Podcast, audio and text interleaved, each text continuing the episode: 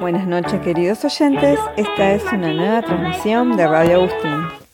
Los chicos de quinto grado estuvieron muy ocupados hoy. ¿Quieren saber por qué? Porque estuvieron cocinando para sus monstruos que estaban muy hambrientos. Aquí les presentamos algunas recetas monstruosas. Mi receta se llaman bocadillos deformes y los hice con huevos, sal, harina, condimentos y fideos. Luego los batí en un bol hasta que se unieron y los freí en aceite bien caliente. Soy Anabel, de quinto C, turno tarde. Hola, soy Ingrid de quinto B. Lo hice de Santiento y herví la, la salchicha y después le hice la forma con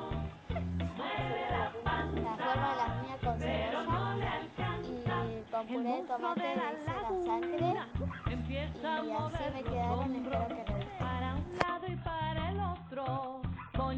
Em, yo con mi mamá hicimos una, especie, una receta que se llama vómito de monstruo. Lo que hicimos fue masita de agua, dulce de leche, avena y chocolate y manteca. Y bueno, Y bueno, chao. Y ahora vamos a comerlo. porque es horriblemente rico. Mm. Hola, soy Molina Karina. Presento mis fotos de lo que hice. Usamos la misma receta, pero la pusimos en, en una tortera. El monstruo de la laguna empieza a mover los pies.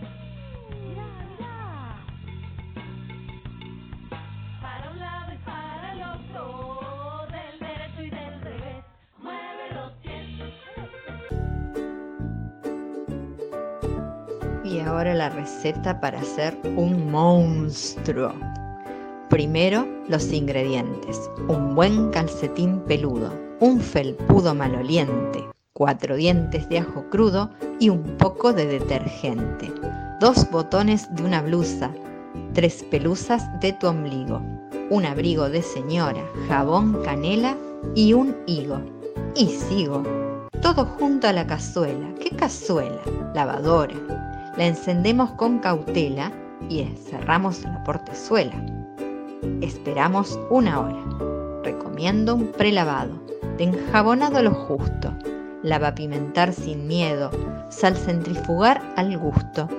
Cuando al volver esté abierta la puerta del artefacto, en vez de llevarse un susto, asomarse de inmediato, con mucho tacto y alerta, al vientre del aparato y allí estaré sonriente, dormitando como un gato, de pelusa por arriba, de franela por abajo, ojos de botón de blusa, risa de dientes de ajo, calor de tela de abrigo, olor a pies y a canela, cuernos de gajo de higo, un monstruo tierno, un amigo al que abrazar en invierno.